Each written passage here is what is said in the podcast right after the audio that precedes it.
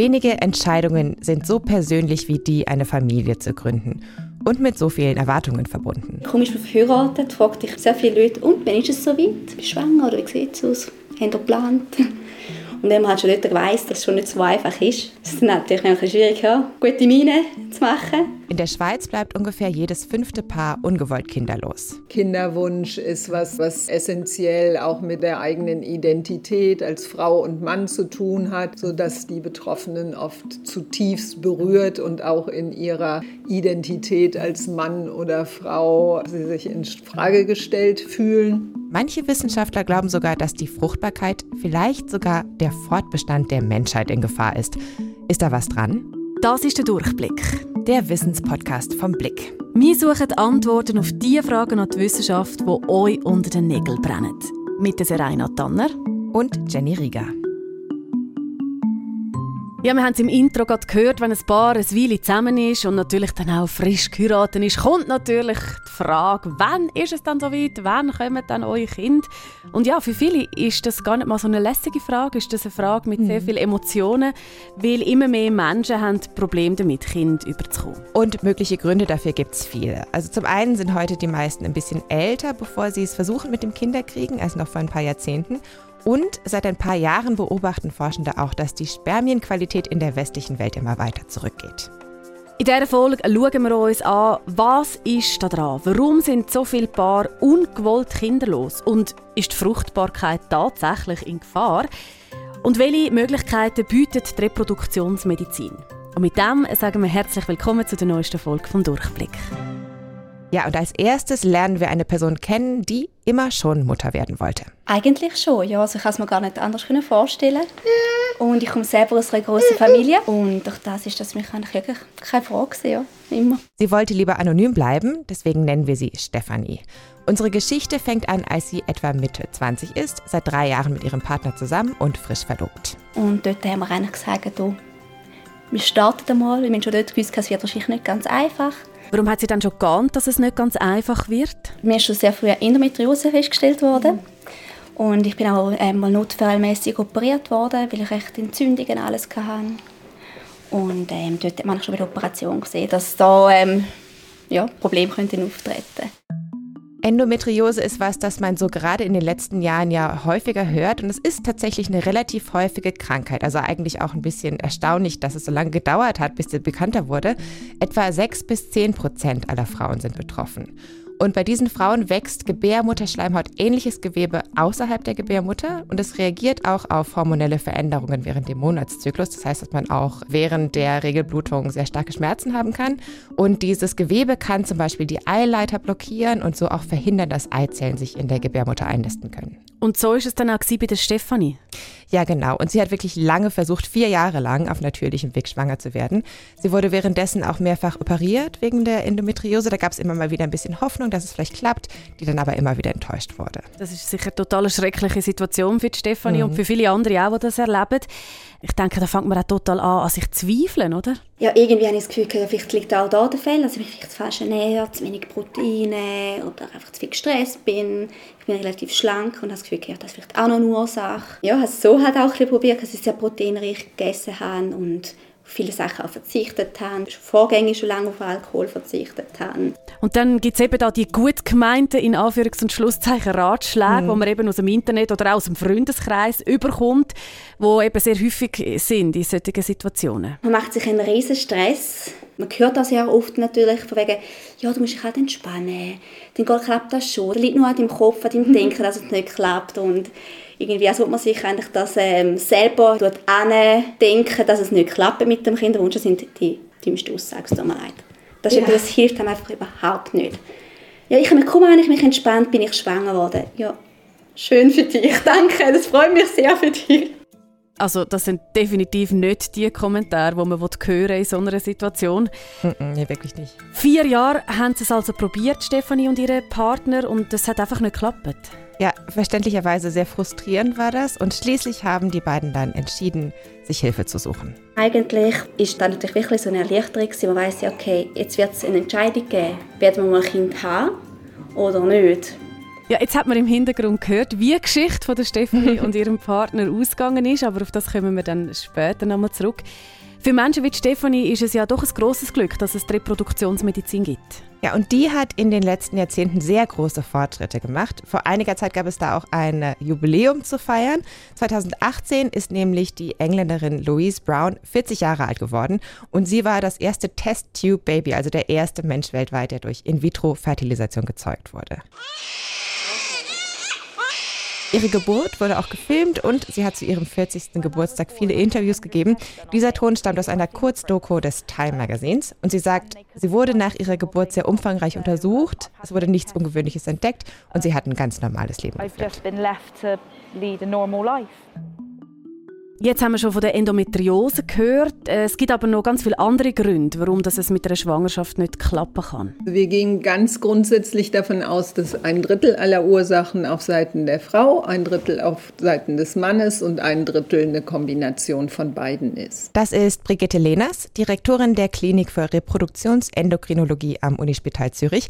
Und sie hat dort sehr viel mit Paaren mit unerfülltem Kinderwunsch zu tun. Man kann sich vorstellen, auf Seiten des Mannes ist es dann eigentlich immer eingeschränkte Spermienqualität oder dass es eben gar keine Spermien gibt, beziehungsweise die den Weg zur Befruchtung eben nicht schaffen, weil da irgendwelche Blockaden sind. Bei Frauen ist das Bild ein bisschen vielfältiger. Also neben Endometriose gibt es noch eine andere Krankheit, nämlich das sogenannte polyzystische Ovarialsyndrom, das häufig eine Rolle spielt. Da hat man eine überdurchschnittlich hohe Anzahl Anzahl von Eibläschen, die versuchen parallel zur Reife zu kommen und sich da so gegenseitig ein Stück weit blockieren. Das kann dann zu einem verzögerten Eisprung kommen oder der bleibt komplett aus.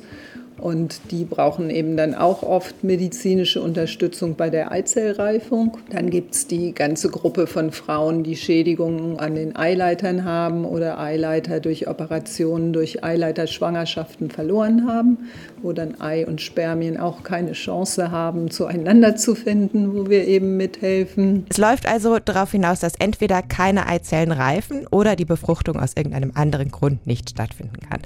Und außerdem gibt es auch eine Gruppe, wo man einem einfach nicht sagen kann, woran es liegt. Wenn man also zu der Brigitte Lehners in die Praxis geht, dann würde sie zuerst mal versuchen herauszufinden, warum es mit dem Schwangerwerden nicht klappt.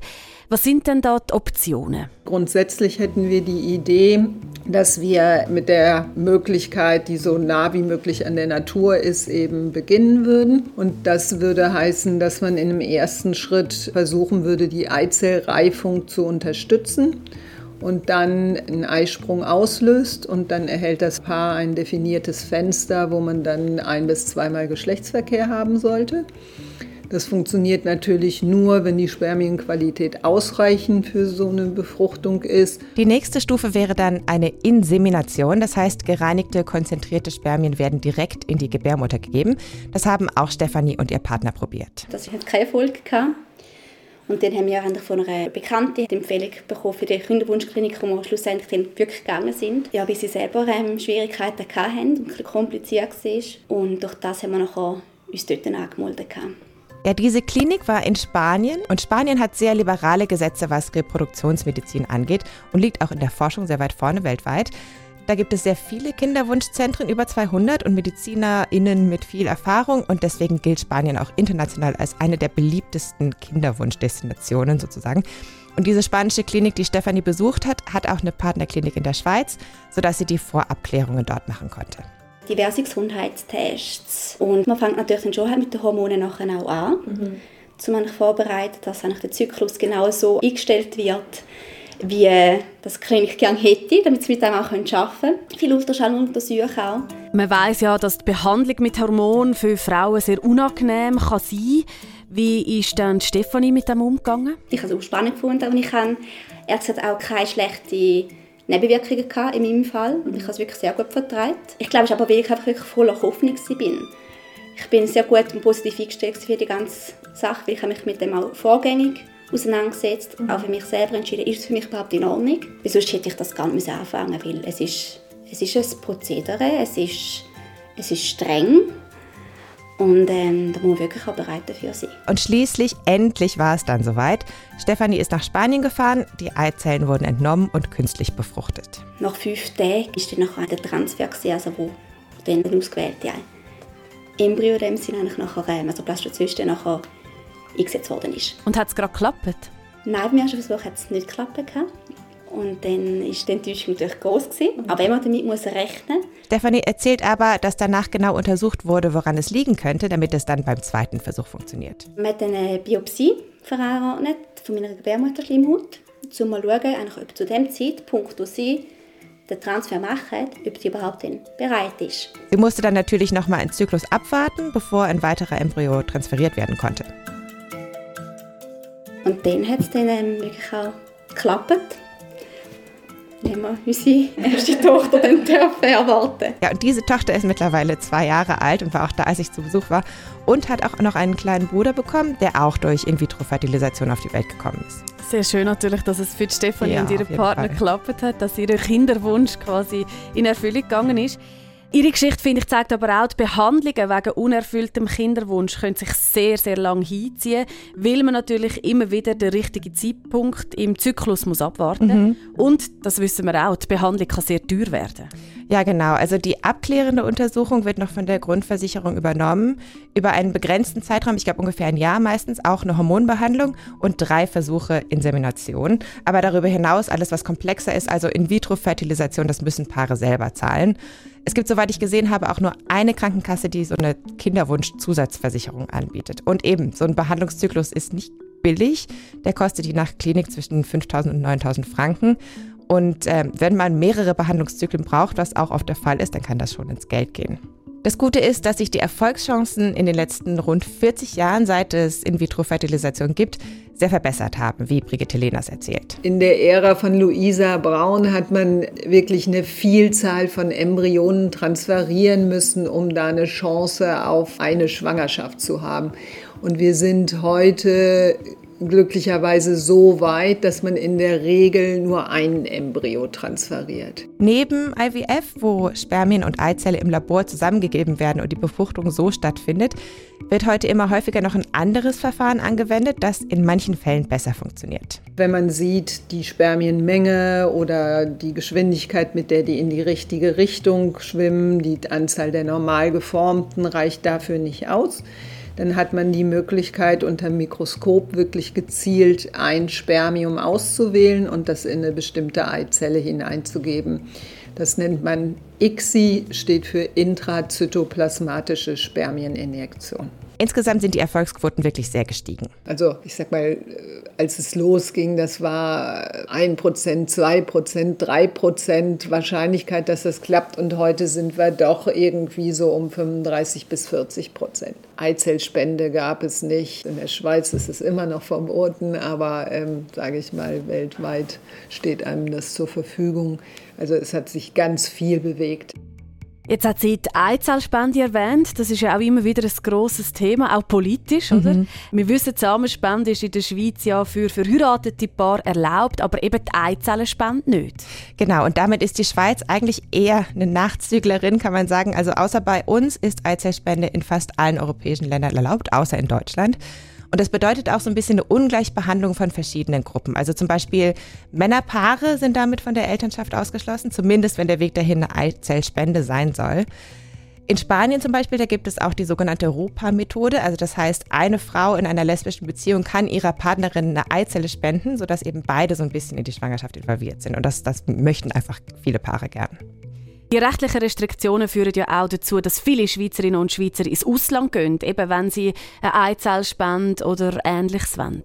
Ja, genau dieser, wie sagt man so, Fruchtbarkeitstourismus sozusagen, das ist auch eins der Argumente, warum der Ständerat dieses Jahr einer Motion zugestimmt hat, die Eizellspende zu legalisieren in der Schweiz. In der Praxis dürfte das noch eine Weile dauern. Ich würde aber sagen, generell geht der Trend weltweit schon ein bisschen in die Richtung, mehr Menschen Zugang zur Fortpflanzungsmedizin zu ermöglichen. Kinderwunsch wird auch rechtlich in vielen Ländern als Grundbedürfnis angesehen und genießt einen gewissen rechtlichen Schutz.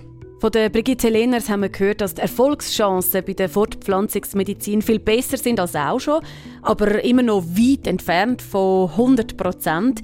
Wie geht es dann den Paar, die weniger Glück haben als jetzt vielleicht Stefanie und ihr Mann? Oft hat man als Paar eben sehr viele Dinge schon ausprobiert, hat jeden Monat wieder mit Bedauern festgestellt, dass der Schwangerschaftstest nicht positiv geworden ist, die Blutung eingetreten ist. Kinderwunsch ist was, was sehr tief und, und, und essentiell auch mit so der eigenen Identität als Frau und Mann zu tun hat, sodass die Betroffenen oft zutiefst berührt und auch in ihrer Identität als, als Mann oder Frau, ja, sie sich in Frage gestellt fühlen. Dann bringt die Untersuchung, Klärung der Ursache und dann auch die Behandlung natürlich eine Reihe von Arztterminen eben mit sich, sodass man plötzlich Ärzte und, und medizinisches Personal hat in einem Bereich, der eigentlich sehr, sehr privat ist. Trotzdem sagt Brigitte Lehners, die meisten Paare kommen recht gut damit klar. Und es gibt natürlich auch psychische Unterstützung, wenn sie eben mal an ihre Grenzen kommen. natürlich ist es leider so, dass manche Paare sich einfach damit abfinden müssen, dass es mit dem eigenen Kind nicht klappen wird. Wir wissen, dass die Fruchtbarkeit durch bestimmte Krankheiten kann eingeschränkt werden kann, aber das Alter der Frau spielt ja sicher auch eine Rolle. Eine große Rolle, ja. Im Gegensatz zu Männern ist es ja bei Frauen so, dass alle Eizellen, die man im Leben zur Verfügung hat, schon vor der Geburt angelegt sind. Das heißt, am Anfang sind es am meisten und die werden dann im Laufe des Lebens immer weniger. Und dazu kommt, dass es eben in den Eizellen mit zunehmendem Alter der Frau auch immer mehr genetische Veränderungen gibt. Eine Fehlgeburtsrate so um 20 Prozent gilt eigentlich als normal, aber je stärker man sich der 40 nähert oder darüber hinausgeht, desto massiver steigt die an. So mit 3, 4, 45, also kommt die immer näher an 100 Prozent wirklich ran. Wie man lebt, hat natürlich auch einen Einfluss. Man weiß, dass eben bestimmte Lifestyle-Faktoren Faktoren, zum Beispiel Nikotin, sehr schädlich sind. Jedem ist bekannt, dass es auf Gefäße wirkt, logischerweise auch auf die Gefäße irgendwo im Eierstock und im Hoden sodass da ganz klar Ergebnisse zeigen, dass bei Nikotinkonsum da die Qualität von Eizellen und Spermien sinkt. Man weiß, dass übermäßiger Kaffeekonsum auch ungünstig ist. Man weiß, dass Übergewicht ähm, grundsätzlich auf Fruchtbarkeit eine sehr ungünstige Wirkung hat. Ich sag mal, das wären jetzt so allgemeine Lifestyle-Faktoren und dann gibt es natürlich irgendwie ja besondere Berufe, wo man mit besonderen Giften in, in Kontakt kommt. Das ist aber, sage ich mal, allgemein bekannt eigentlich. Und im Alltag begegnet man vielen Stoffen, also Pestiziden, Chemikalien und so weiter, die die Fruchtbarkeit möglicherweise auch beeinflussen. Gab es denn in der Schweiz auch diese Diskussionen um Bisphenol A? Ist das nicht der Weichmacher? Ja, ja, genau, der so in der Kunststoffherstellung gebraucht wurde. Und das ist eben einer von mehreren synthetischen Stoffen, die so ähnlich wirken wie Hormone, also konkret wie Östrogene. Und auch Pestizide und andere Chemikalien können so eine Wirkung haben. Und ähm, Forschende beobachten seit Jahrzehnten, dass jetzt zum Beispiel Fische und andere Tiere wegen diesen Chemikalien immer mehr verweiblichen, dass das eben die Fruchtbarkeit beeinflusst. Und wie sieht das aus bei den Menschen? Das ist jetzt ein bisschen schwieriger zu beantworten. Es gibt aber durchaus Wissenschaftlerinnen und Wissenschaftler, die befürchten, dass die Fruchtbarkeit dadurch in Gefahr sein könnte. Ich habe da einen Review-Artikel gelesen von 2021, der ein sehr dramatisches Bild zeichnet. Also demnach haben einerseits die Geburtenraten seit etwa Mitte des letzten Jahrhunderts in manchen Teilen der Welt stark abgenommen, andererseits aber auch die Qualität der Spermien. Es gibt da eine Studie, die Spermienkonzentration zwischen 1973 und 2011 untersucht hat, mit dem Ergebnis, dass die Konzentration in diesen knapp 40 Jahren um etwa die Hälfte gesunken ist. Die Autoren dieser Studie schreiben sogar, die Fortpflanzungsfähigkeit der Menschheit in Zukunft sei nicht sicher. Das klingt sehr besorgniserregend. Auf den ersten Blick ja, aber schauen wir uns das besser noch mal ein bisschen genauer an. Vor allem auch, wie das in der Schweiz aussieht. Rita Raban forscht an der Universität Genf und ihr Spezialgebiet ist Fortpflanzungsbiologie. Sie war an einer großen Studie beteiligt, die die Spermienqualität junger Schweizer Männer untersucht hat. So we gathered information on around 3000 men. An der Studie haben rund 3000 Rekrutenschüler teilgenommen. Die waren alle zwischen 18 und 22 Jahre alt. Und der Vorteil an dieser Studie ist eben, dass alle ähnlich jung waren und dass es wirklich ein sehr breiter Querschnitt der Gesellschaft war, auch von allen Orten in der Schweiz. Zusätzlich zur Analyse des Spermas haben die Teilnehmer auch Fragebogen zu ihrer Gesundheit ausgefüllt und auch ihre Mütter haben Fragebogen bekommen, in denen sie angegeben haben, wie sie sich während der Schwangerschaft verhalten haben. We as in scientific field have proofs that it is very important what happens during fetal development because it is the time where the testicles are developing. Ja, und dieses Verhalten während der Schwangerschaft ist sehr wichtig, weil die Hoden schon sehr früh gebildet werden Die Umweltfaktoren, denen die Mutter ausgesetzt ist, können deshalb auch die spätere Fruchtbarkeit des Sohnes beeinflussen. Und was hat denn die Studie gezeigt? Der Median der Spermienkonzentration lag bei 48 Millionen pro Milliliter, also da brauchen wir jetzt natürlich ein bisschen Kontext. Werte generell variieren sehr stark, die können zwischen 15 und 200 Millionen Spermien pro Milliliter liegen. Konzentrationen von weniger als 15 Millionen pro Milliliter werden als niedrig angesehen. Und das war bei 17 Prozent der Teilnehmer der Fall.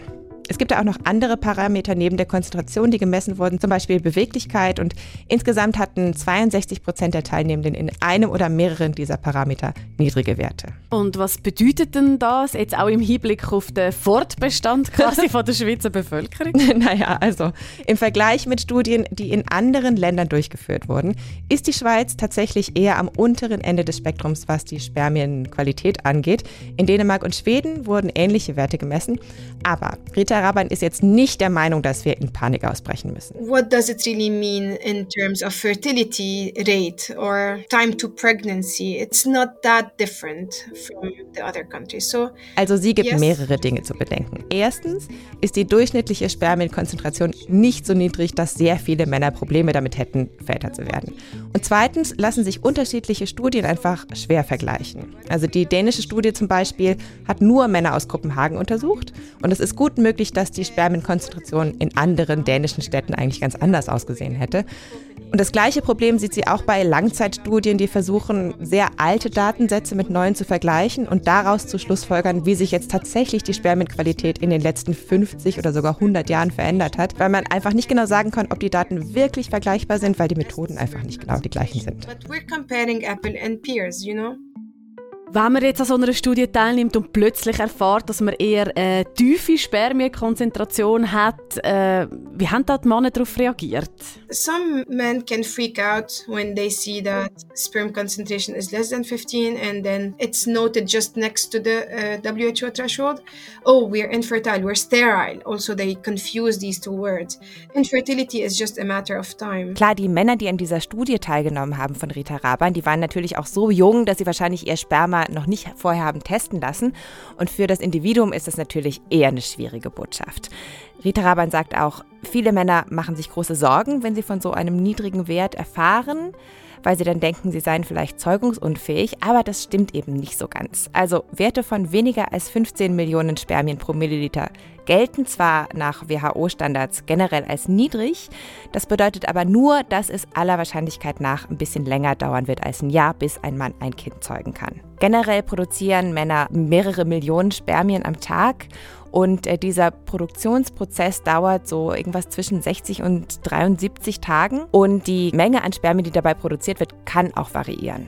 In der Studie hat Rita Raban auch den Lifestyle untersucht, also wie die Menschen gelebt haben. Mhm. Was gibt es denn da dazu zu sagen? da gibt es noch einen Fun Fact über Spermien. Also ich fand das wirklich äh, ganz faszinierend. Bei Menschen ist die Produktion der Zellen extrem fehleranfällig verglichen mit anderen Tierarten. Also wenn man das Sperma äh, von Menschen da vergleicht, da findet man extrem viele missgebildete Zellen. Nur 4 bis 10 Prozent aller Spermien sind eigentlich normal. bei Mäusen ist es eigentlich umgekehrt. Da sind es 96 Prozent aller Spermien, die, die so morphologisch in Ordnung sind. Warum das so ist, das weiß man nicht. Was die Lifestyle-Faktoren angeht, da kann man nur wenig mit Bestimmtheit sagen sagen, ein sehr eindeutiges Ergebnis war, dass die Spermienqualität geringer war, wenn die Mütter während der Schwangerschaft geraucht haben. Sie sagt aber, Mütter sollten jetzt nicht dafür verantwortlich gemacht werden, weil da eben schon die ersten Wochen der Entwicklung des Embryos zählen und viele Mütter wissen zu dem Zeitpunkt ja noch nicht mal, dass sie schwanger sind. Möglicherweise könnten auch Chemikalien da eine Rolle spielen, denen die Mutter während der Schwangerschaft ausgesetzt war. Da ist die Datenlage aber ein bisschen weniger klar. Und das Dritte, was man sagen kann, ist, dass Temperatur eine Rolle spielt. Also wenn ein Mann jetzt zum Beispiel jetzt den ganzen Tag vor einem heißen Ofen steht, weil er Koch ist und arbeitet zum Beispiel, dann kann das den Spermien schaden, aber dieser Effekt muss nicht permanent sein. Also wir haben gelernt, der Fortbestand der Menschheit ist also nicht in Gefahr. Ja, zu dem Schluss kommt auch Rita Raban. Manche Forscher sehen zwar ein sehr großes Problem, sie meint aber, We succeeded in overpopulating the planet. Wir haben es schon geschafft, den Planeten überzubevölkern und bis 2050 werden wir voraussichtlich 9 Milliarden Menschen sein. Also wenn es ein Fruchtbarkeitsproblem gibt, dann merkt man davon noch nicht allzu viel. I don't think there is a problem in reproducing. Und Brigitte Lehners vom Unispital Zürich gibt zu bedenken, dass es in der Schweiz ja auch noch andere Baustellen gibt, was so Fortpflanzung und Familie angeht, mal ganz unabhängig von der medizinischen Seite. Ich glaube, dass viele gesellschaftliche Aspekte, ja, was sind Frauenbiografien heute, wo setzt man Schwerpunkte, was für Kinderbetreuungsmodelle gibt es, wie ist Vereinbarkeit von Familie und Berufstätigkeit. Ich glaube, die Schweiz hat ein großes Potenzial, ich sag mal, im Punkto, wie Mann, Frau sich Aufgaben teilen, wie da Karrieren in so einer Partnerschaft und Familie aussehen, ja. Und ähm, ich glaube, wenn man die Frage beantworten möchte, warum sehen die Geburtenraten in der Schweiz heute so aus, wie sie aussehen, ja, dann ähm, ist die Frage komplexer und betrifft bei weitem nicht nur die Reproduktionsmedizin. Ja. Trotzdem würde sie sich wünschen, dass besser über Fruchtbarkeit aufgeklärt würde. Mir ist es wirklich ein großes Anliegen. In Schulen unterrichtet man immer über Verhütung, ja, und das ist auch sehr gut so. Und dadurch entsteht aber dann teilweise die Idee, wenn ich einmal die Pille oder meine Verhütung vergesse, dann bin ich sofort schwanger. Und wir sehen hier naturgemäß irgendwie die andere Seite der Medaille. Und ich würde mir einfach wünschen, dass eben Aufklärung in beide Richtungen gut wäre. Ja? Also nicht nur eine, eine adäquate Verhütung mit Vor- und Nachteilen und Risiken und so, sondern dass eben auch diese altersabhängige Fruchtbarkeit kommuniziert wäre.